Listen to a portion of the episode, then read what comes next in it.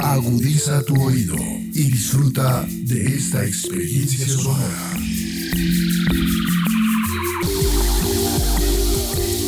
Este es un podcast Radio Unal.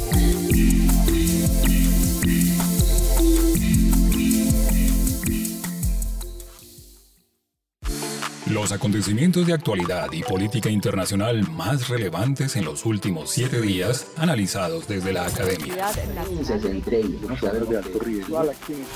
Análisis UNAL. Siete días en el mundo.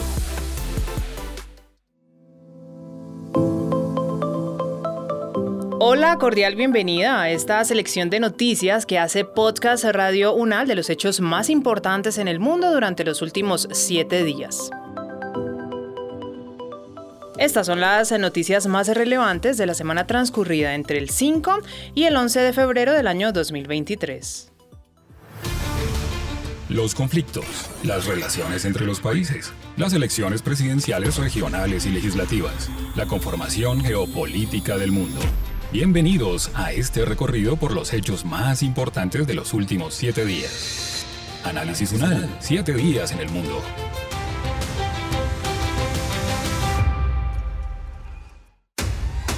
África. Kenia y Somalia reabrirán su frontera después de casi una década de cierre por la amenaza yihadista. Según el Ministerio de Seguridad Nacional de Kenia, solo faltan unos días para la reapertura como un gesto de cooperación con las autoridades somalíes. Kenia se unió a Etiopía y a Djibouti para lanzar una ofensiva militar conjunta y así ayudar a Somalia contra los insurgentes de Al-Shabaab. Este fue un acuerdo entre los líderes de los cuatro países en un encuentro que surgió hace algunos días en Mogadiscio. El análisis es del profesor Rafael Antonio Díaz, docente del Departamento de Historia de la Universidad Javeriana y también de la Universidad Nacional de Colombia. Profesor, su opinión inicial acerca de lo que es el impacto de esta reapertura de, la frontera luego de casi 10 años de, cierre.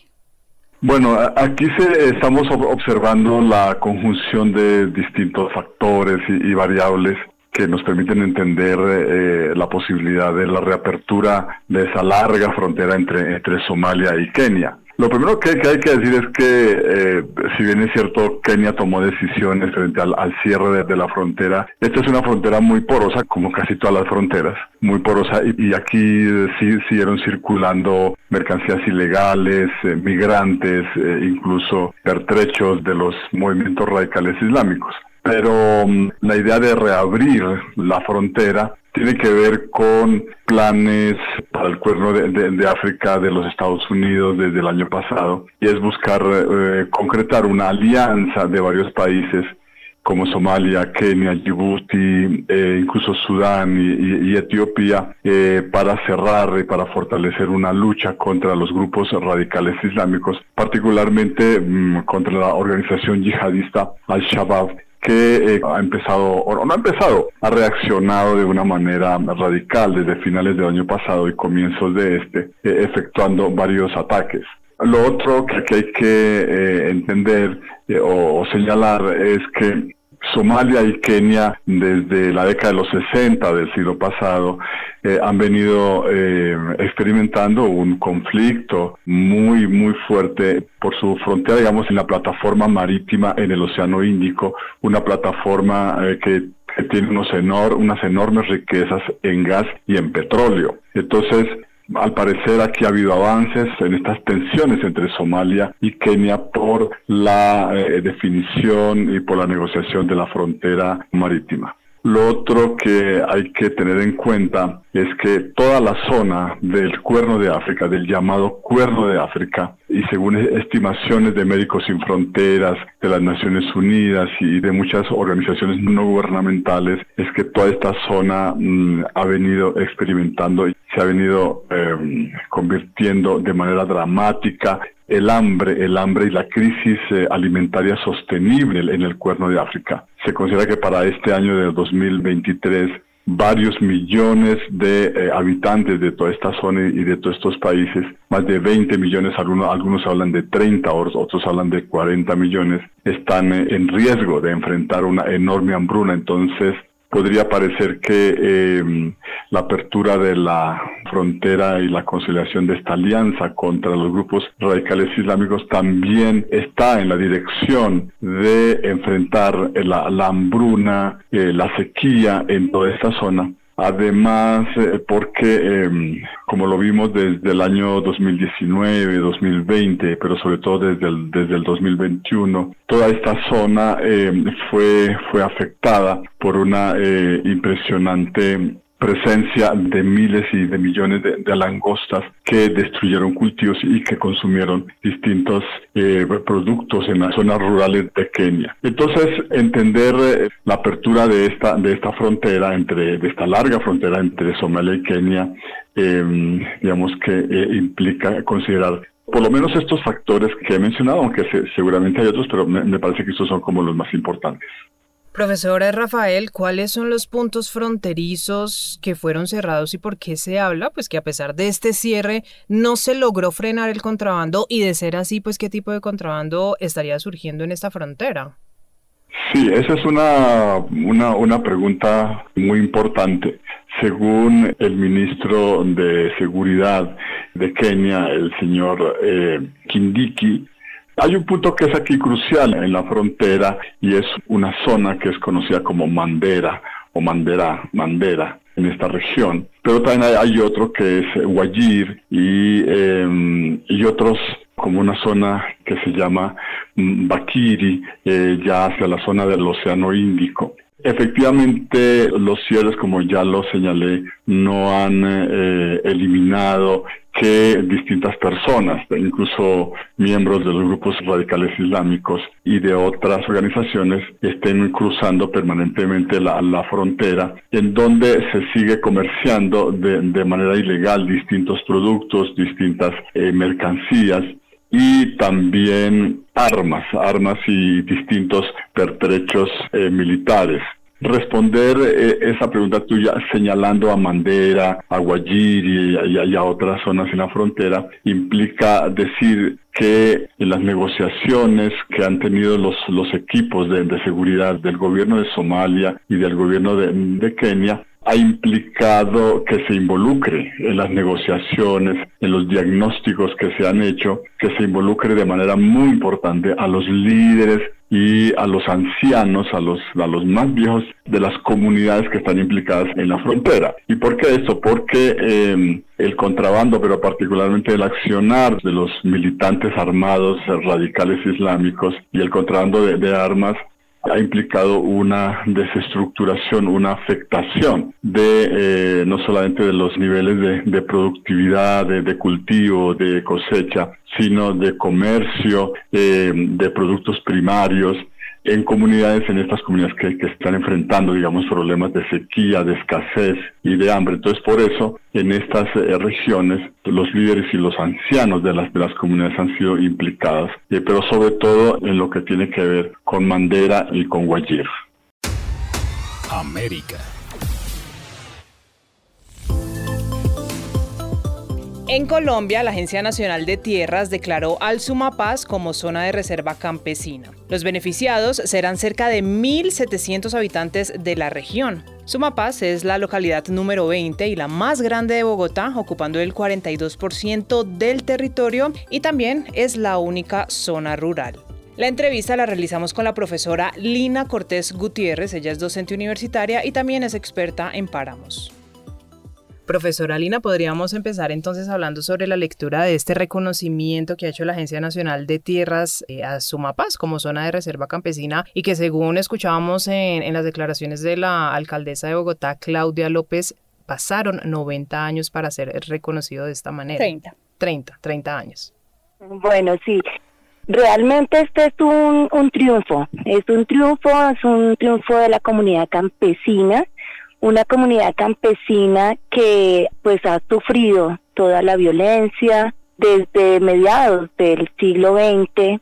Precisamente eh, nos acompañó el sábado 4 de febrero a la entrega de este reconocimiento a la comunidad de San Juan de Sumapaz el profesor Darío Fajardo y hacía memoria del evento ocurrido en estos años 50 del siglo XX en un territorio del Tolima, el Tolima Oriental, que colinda precisamente con este gran páramo, es esa parte conectora ambiental de un bosque conocido como Galilea, en Villarrica, en el municipio de Villarrica, en el oriente del Tolima, de donde salieron desplazados muchísimos campesinos por fumigaciones terribles que tuvieron que vivir por una sustancia que han usado en la guerra en el mundo que se llama el napal.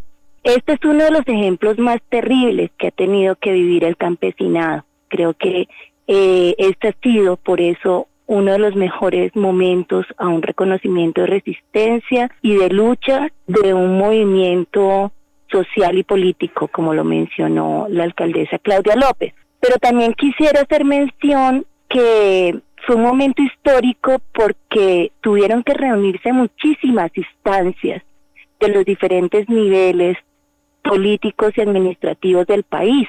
Allí estuvo también el doctor Olmedo Martínez, director de Parques Nacionales, entregando titulaciones a estas familias, 1.700 familias beneficiadas de, de este reconocimiento como zona de reserva campesina.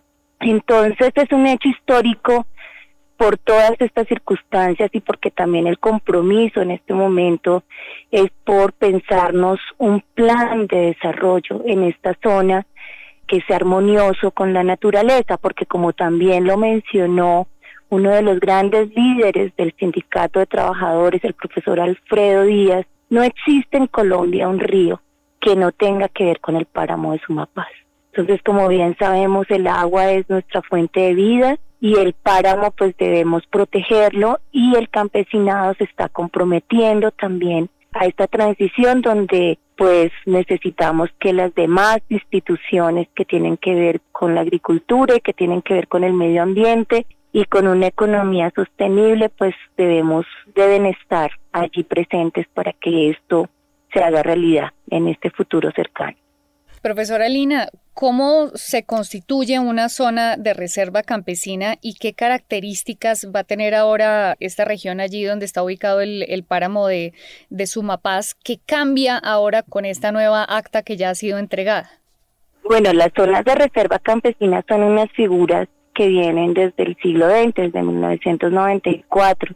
Estas son figuras jurídicas de ordenamiento territorial que permiten precisamente a las organizaciones campesinas tener unos derechos y poder en zonas o áreas de reservas como de áreas ambientales, de conservación ambiental, como son muchas de las que están también aquí tras La Paz, digámoslo así, con zonas de parques nacionales, pueden llegar a, a ejercer pues sus, sus derechos, una cultura, ¿no? Una cultura política y una cultura también de producción.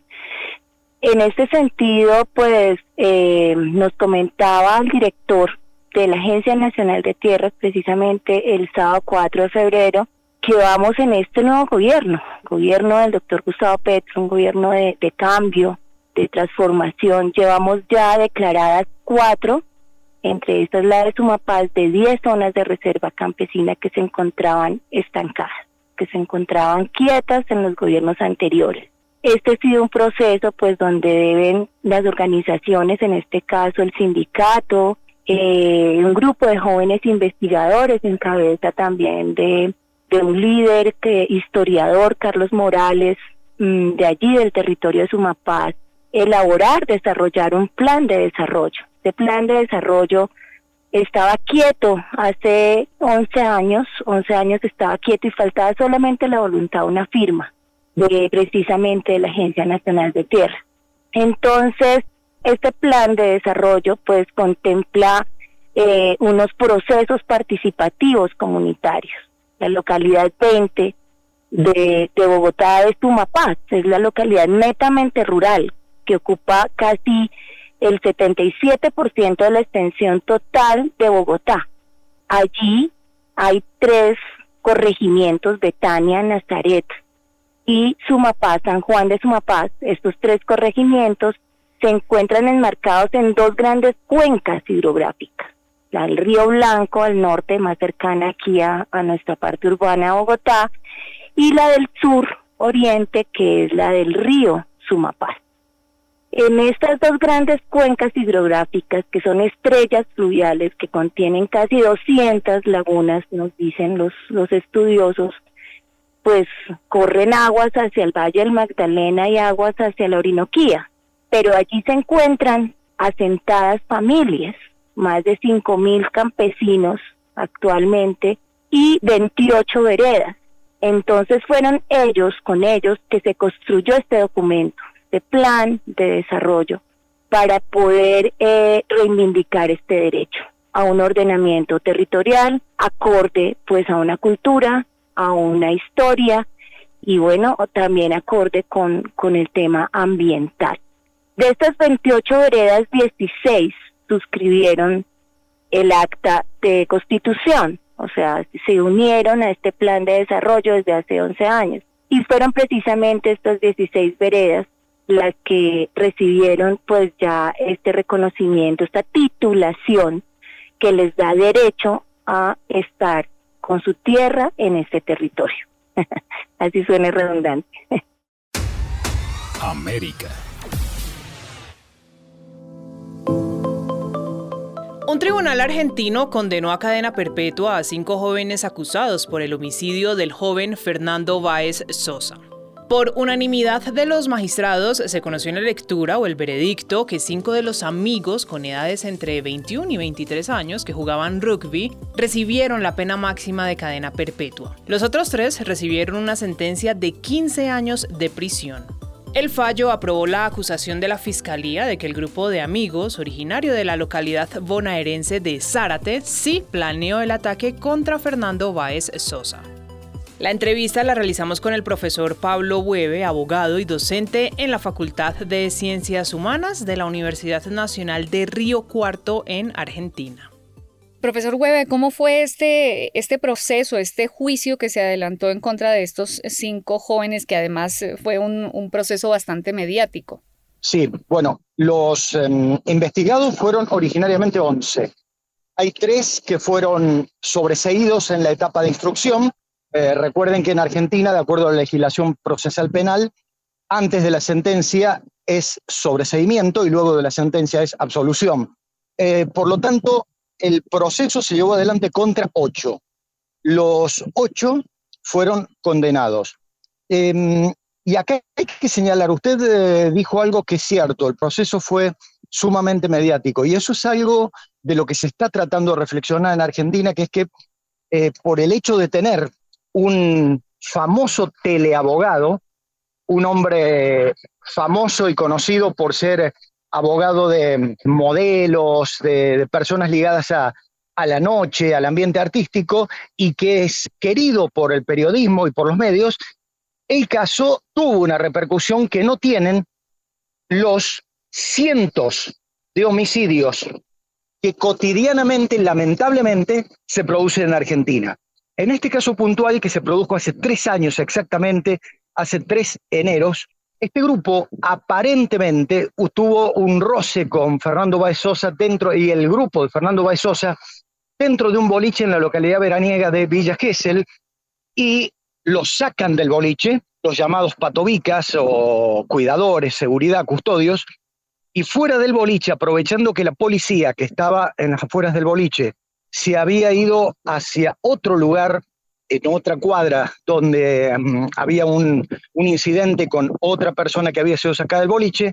Estos ocho atacan por la espalda a Fernando Baez Sosa, donde se van turnando entre ellos y particularmente hay tres que le dan primero un golpe en la cabeza que lo hace caer de rodillas, luego dos golpes en la cara que lo tumban y cuando está caído le propinan patadas en el estómago, en el pecho y en la cara.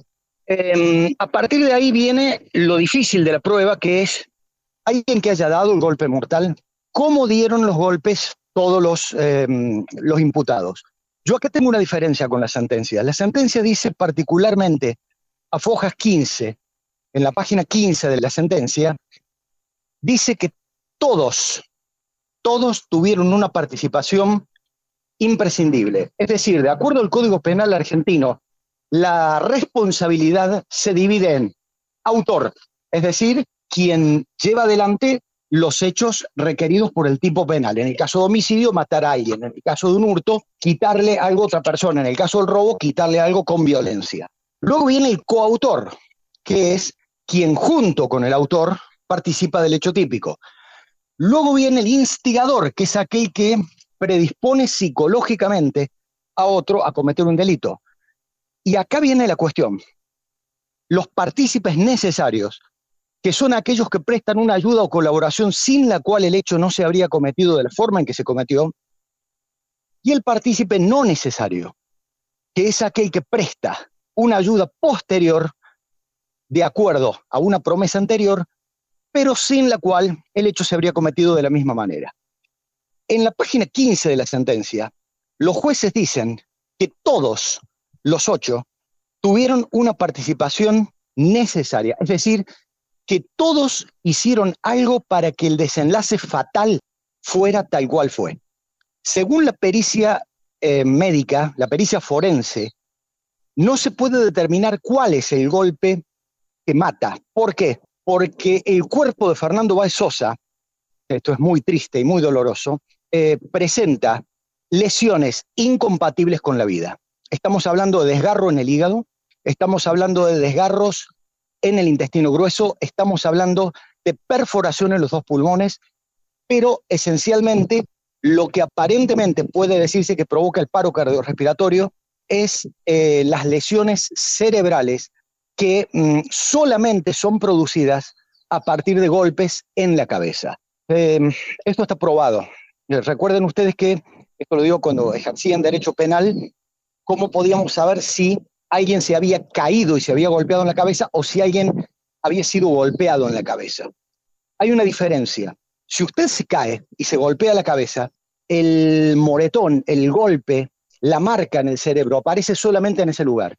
En cambio, si a usted le han golpeado en la cabeza, se produce un sismo cerebral, como si fuera un terremoto, donde el cerebro sale despedido contra la otra parte del cráneo y entonces aparecen lesiones simétricas. La lesión en el lugar en el que fue golpeado y la lesión en la otra parte, que es como que el cerebro quiso salir hacia la otra parte y se golpeó. Bueno, el cerebro de eh, Fernando está casi deshecho.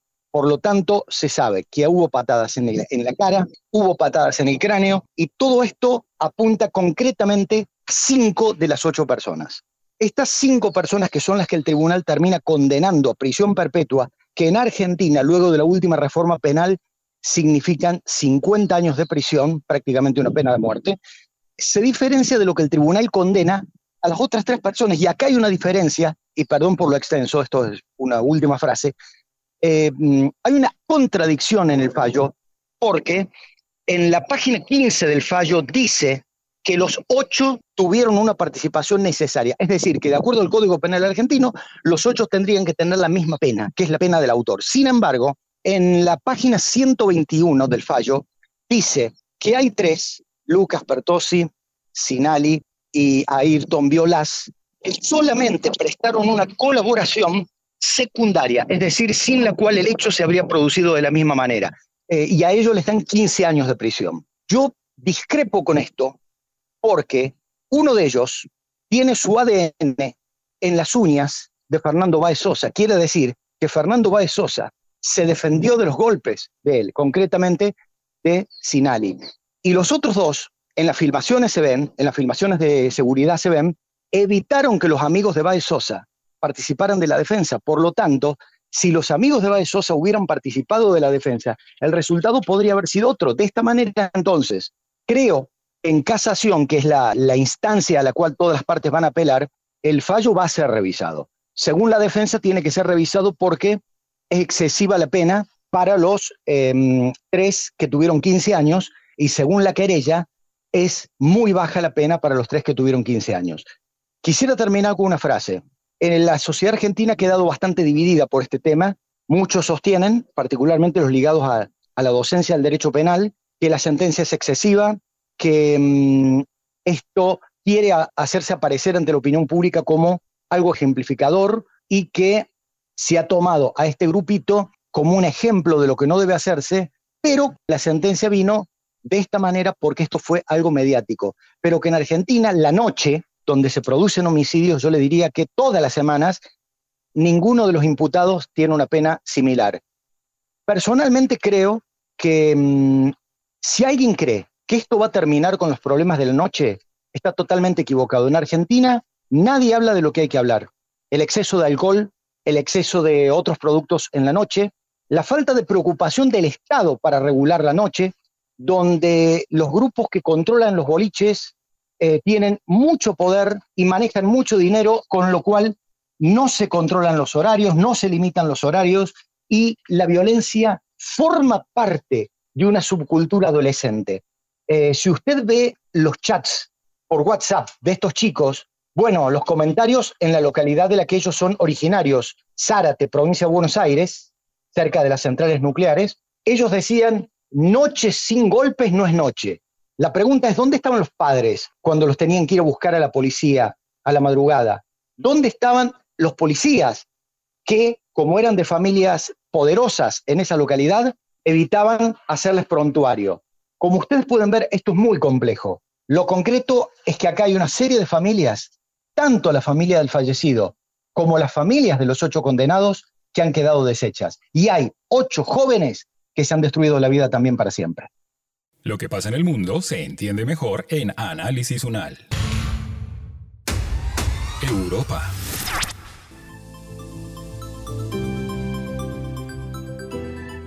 Reunidos en Londres para un sínodo general, la Iglesia Anglicana que predomina en Reino Unido debatió su polémica propuesta de permitir que los sacerdotes bendigan los matrimonios entre personas del mismo sexo en un contexto de profundas divisiones. Después de casi seis años de consultas sobre el tema, la Iglesia de Inglaterra, protestante, anunció el mes pasado que no permitiría los matrimonios entre personas del mismo sexo.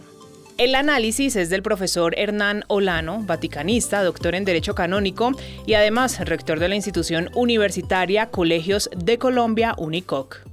Profesor Hernán, en el tema que nos reúne hoy en esta conversación y en un mundo donde se ha visto una evolución en cuanto a los derechos de género y también a la comunidad LGBTIQ, ¿por qué la Iglesia Anglicana se estaría oponiendo?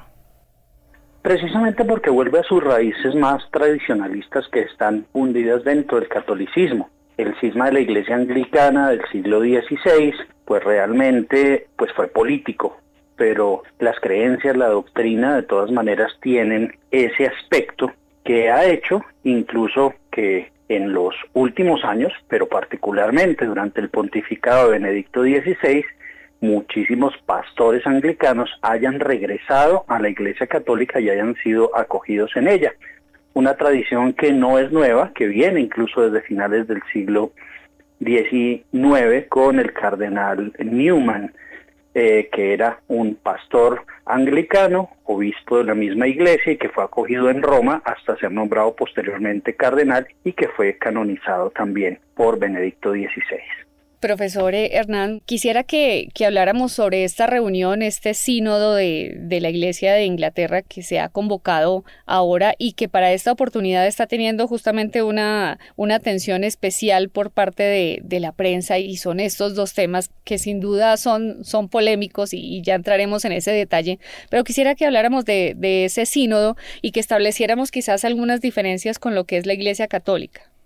Sí, el Sino de la Iglesia Anglicana reúne a todos los obispos, jefes de la Iglesia Anglicana en comunión con ella que se encuentran alrededor del mundo. Se reúne unas dos o tres veces al año. La última reunión que había tenido el sínodo fue precisamente en junio del año pasado y estuvo presidida por la reina Isabel. En este caso, pues ya el sínodo de la Iglesia Anglicana tiene, digamos, una nueva cabeza, que es el rey Carlos III. Allí es donde se toman decisiones en torno a lo que es el futuro de la iglesia y los ajustes previos eh, a la liturgia para darle a conocer también a sus pastores alrededor del mundo. Cabe eh, la pena indicar igualmente que hay, digamos, una escisión de la iglesia anglicana a través de la iglesia presbiteriana norteamericana, que es mucho más de avanzada, aunque la iglesia anglicana tiene también mujeres con el rango de obispo u obispa, en la iglesia presbiteriana norteamericana hay muchísimas más. Igualmente hay un altísimo número de pastoras y de pastores, pero particularmente también pastoras, que rigen comunidades LGTBIQ y que han realizado la bendición de los matrimonios de personas homosexuales. Algo que no es tan frecuente en Inglaterra que aunque participan de la liturgia, no habían recibido como tal o no han recibido como tal la bendición matrimonial que es algo también que dentro de la Iglesia Católica y particularmente en los obispos de Alemania es lo que está causando igualmente en esta época una dispersión acerca del contenido como tal de la liturgia, teniendo en cuenta que los alemanes, al igual que los anglicanos, buscan es la bendición y el bien de las personas, independientemente del significado matrimonial en el sentido de varón y mujer. Pero qué tan flexible, profesor Hernán, puede llegar a ser que estos 500 miembros de, la iglesia que se encuentran allí reunidos puedan votar a favor de, esta petición que pareciera, según lo que leíamos en algunos portales, que hay una, una fuerte presión sobre la iglesia para que acceda a esto. ¿Qué tan posible es? Porque si uno lo compara con la iglesia católica, pues estaría muy difícil que se llegara a aprobar algo así. Sí, efectivamente, mientras que la Iglesia Católica tiene 5.540 obispos, que se reúnen también en los sínodos generales y que empezaron desde los sínodos de Constanza, como del año 40 y pico, eh, la iglesia anglicana tiene estos 500 obispos, pero lograr un consenso, una mayoría, requiere de todas maneras la aprobación del jefe de la iglesia, que en este caso es el rey Carlos. Eh, la votación se podría dar, pero no afirmativamente en la búsqueda de una reforma como tal a la liturgia anglicana. Esto entonces nos lleva realmente a considerar que seguirán siendo temas incluidos en las sesiones del sínodo, pero que tal vez no consideren ellos que este sea el momento de incluirlos. Probablemente el reinado de Carlos III, que sea un poco de transición igualmente en lo político, lo sea en lo religioso, para una cierta modernización dentro de lo que se espera en la iglesia anglicana. Sobre el otro tema polémico, profesor Hernán, que es eh, el tema de, no considerar a Dios desde lo masculino ni desde lo femenino, como entrar en un lenguaje más inclusivo, ¿qué opinión le merece? Pues realmente en el Génesis aparece, Dios los creó varón y mujer. Se habla lógicamente de Dios dentro de las Sagradas Escrituras, que también utilizan los anglicanos, con variaciones, eh, como una figura patriarcal, no matriarcal. ¿Por qué razón? Porque ya cuando eh, se da la revelación a través del nacimiento del Hijo de Dios, pues ese nacimiento no se da a una persona no binaria, sino de Dios a través de la Virgen como madre. Entonces, ese es un tema que tiene muchísimo de largo y de ancho, particularmente acerca de lo que sería la maternidad de un varón. Entonces, y fuera de eso, las escrituras, en el momento en que fueron dadas a conocer, digamos desde Génesis, Número, Éxodo, Levítico, Deuteronomio, pues el Pentateuco, después los diferentes libros de Josué eh, y de los demás profetas, los libros de Reyes, eh, finalmente pues en la parte del Nuevo Testamento, Mateo, Marcos, Lucas, Juan, eh, las cartas de los apóstoles, y el Apocalipsis escrito por San Juan, pues no tienen la escritura por parte de una mujer porque además estaban alejadas en ese momento de cualquier tipo de conocimiento, no obstante que existía también, digamos, una revelación de Dios hacia ellas, pero a través de la figura de la Madre del Señor, de la Virgen María en el Antiguo Testamento a través de la presencia de muchas mujeres que están allí mencionadas, por ejemplo, de Ruth, etcétera, pero no se les atribuye a ellas la escritura. Por eso eh, siempre escrito desde la visión, digamos, varonil, Dios aparece como padre y como varón. Sin embargo, describir a Dios sin sexo es lo que está buscando la iglesia anglicana y particularmente en oraciones como el Padre Nuestro, pues que se incluya Padre y Madre Nuestra, pues eh, se ha venido utilizando incluso dentro de la Iglesia Católica por algunos que han querido innovar en la doctrina, sobre lo cual el mismo Papa Francisco hace un par de años manifestó que se siguiera el ritual romano para no hacer esas innovaciones. Entonces lo mismo ocurre también dentro de la iglesia anglicana, que independientemente de la católica, pero como iglesia cristiana podría llegar a hacer sus innovaciones, pero que van en contra como tal de la tradición que legaron los padres fundadores de la iglesia, volvemos otra vez al término paternal, y los evangelistas que también fueron varones. América. El gobierno de Nicaragua liberó a más de 200 presos políticos y los envió a Estados Unidos. Fue en un vuelo charter que el grupo de políticos nicaragüenses liberados por el gobierno de Daniel Ortega aterrizó en el aeropuerto internacional Washington Dulles. Medios locales registraron que a su salida del país fueron notificados con la expulsión del país centroamericano. En esa oportunidad hablamos con el profesor Mauricio Jaramillo Hasir, internacionalista, magíster en geopolítica y docente de relaciones internacionales en la Universidad del Rosario. Profesor Mauricio, ¿qué hay detrás de esta expulsión de los presos políticos? Porque prácticamente los están desterrando y no existió como un caso de defensa. Entonces, es decir, les dicen como que ustedes son libres, pero hasta luego de Nicaragua. Sí, pues yo, yo creo que esto tiene como tres explicaciones. La primera es eh, David Ortega cree y, Rosario Murillo que están enviando un gesto eh, de voluntad para que se empiecen a levantar las, las sanciones que pesan sobre Nicaragua.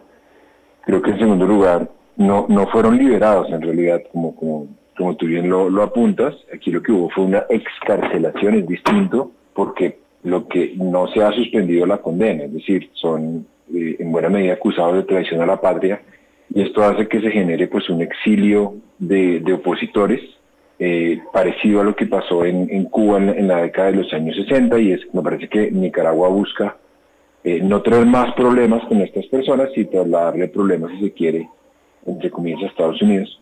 Y creo en tercer lugar que acá hay una búsqueda de restablecimiento de circuitos internacionales por parte de Rosario Murillo esto se complementa un poco con el, restablecimiento de relaciones, por ejemplo, con España, que venían de estar muy mal, y, muy seguramente se va a buscar eh, revivir un proceso de diálogo internamente en Nicaragua.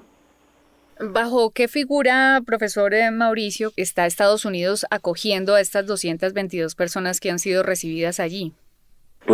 Em, Estados Unidos ha anunciado y como lo hizo en el pasado con, Cuba, que estas son personas perseguidas políticas antes de que fueran liberados, se, acordó entre el Departamento de Estado y el Ministro de Relaciones Exteriores nicaragüense que estas 222 personas permanecerían en, en territorio estadounidense durante un periodo de dos años. Esto hace pensar que no estarán durante un tiempo indefinido y que muchos de ellos no han renunciado a la idea de volver. Es decir, ellos salen, en buena medida buscando su libertad, ver a sus familiares, etcétera, pero tienen la expectativa de volver. Entonces lo que hace Estados Unidos es darle asilo político, eh, darles garantías, pero muy seguramente en el futuro se tendrá que negociar si van a retornar finalmente, porque además sus bienes les fueron eh, confiscados.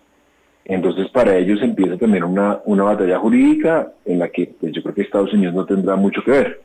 Cuando se conoció la noticia, profesor Mauricio, uno no podía evitar pensar en lo que había pasado la vez pasada con Venezuela, cuando se conoció esta delegación que venía de Estados Unidos, que se había reunido en privado con, con el gobierno del presidente Nicolás Maduro y que tras eso se dio la liberación de, de los trabajadores que, estadounidenses que, que permanecían allí en, en Venezuela digamos que en contraprestación con, con, los familiares de la señora Cilia Flores. Aquí pudo haber algo similar quizás, porque de la nada son 222 personas que, que son, como lo decía usted, excarceladas, desterradas, pero esto era algo que no se esperaba. ¿Puede haber algún tipo de, de negociación secreta entre ambos gobiernos? Yo pienso que son dos casos muy distintos. Eh, porque aquí no hay en estricto sentido un, intercambio. Eso es, por ejemplo, en el caso de, las, de los directivos de la, no me acuerdo si era la Cirgo o la Chevron, había un gran interés en Estados Unidos porque fueran prontamente liberados. Estos habían sido acusados de corrupción y espionaje, si no estoy mal. En segundo lugar, creo que Venezuela estaba mucho más desesperada por lograr el levantamiento de, de sanciones. En Venezuela, mal que bien, desde hace varios años pues hay un proceso, un proceso de diálogo interrumpido, eh, oficialismo y oposición, que tiene la, el auspicio del gobierno mexicano y, en buena medida de, América Latina, incluso Estados Unidos.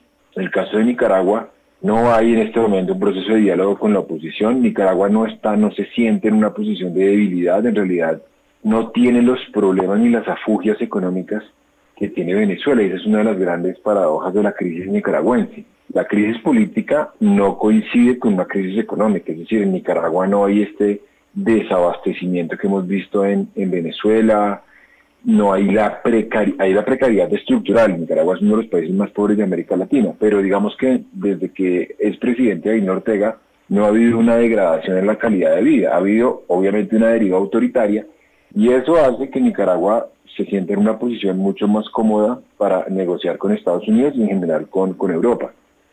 Profesor Mauricio, eh, hablábamos del restablecimiento de relaciones que, están adelantando varios países, entre ellos Colombia y, pues el caso que más resaltó, que es el de España, con quien definitivamente pues tampoco se mantenían relaciones desde hace varios años. ¿Cómo ve usted estos acercamientos? Quizás para volver a traer el caso venezolano, también se estaría pensando en una apertura después de, después de estar, eh, digamos que apartados eh, estos dos países de la comunidad internacional o en este caso de Daniel Ortega es un poco más complicado y ahora pues con lo que ha pasado con mayor razón. Yo creo que desde hace mucho rato se viene hablando de la idea de, sacar del aislamiento tanto a a Venezuela como a Nicaragua e incluso a Cuba. La reemergencia de la CELAC, de esta comunidad de estados latinoamericanos y caribeños, de la que nunca han salido ni Nicaragua, ni Cuba, ni Venezuela, uno de los elementos más llamativos precisamente de este esquema es que los tres están y que pues el diálogo político podría funcionar. Ahora que vuelve Brasil, eh, Bolsonaro se había retirado de la CELAC, con el retorno de Brasil pues me parece que hay un escenario de diálogo para que Nicaragua vuelva a, los espacios regionales y pues yo pensaría que ahí, así como yo decía hace un rato, son situaciones muy distintas porque pues Nicaragua no tiene las afugias de Venezuela. Yo creo que en los dos casos, incluido el cubano, en los tres más bien, podemos comprobar que las sanciones, el aislamiento, el castigo, los cercos diplomáticos, pues fueron un, un completo fracaso y ha sido mucho más efectivo a la hora de empujar cambios la apertura del diálogo político. Entonces yo creo que de aquí en adelante viene seguramente más presión internacional para que no solamente haya gestos, entre comillas, humanitarios, sino para que se relance el proceso de diálogo como estamos viviéndolo en, Venezuela, a pasos muy lentos, pero, pero creo que es el único chance que hay de recuperar el Estado de Derecho en Nicaragua. Este fue el resumen de noticias en 7 días en el mundo. Gracias por su compañía y por preferirnos y nos encontraremos de nuevo el próximo sábado para recorrer juntos los hechos más importantes de Colombia y del mundo.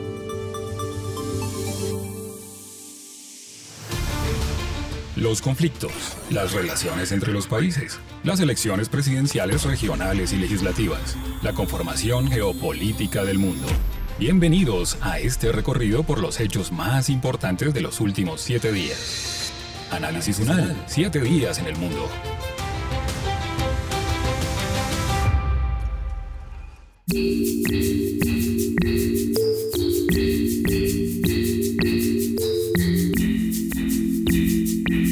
Las opiniones aquí expresadas son de entera responsabilidad de sus autores y solo comprometen a los realizadores de este podcast. No representan necesariamente el pensamiento de Radio UNAL ni la posición oficial de la universidad.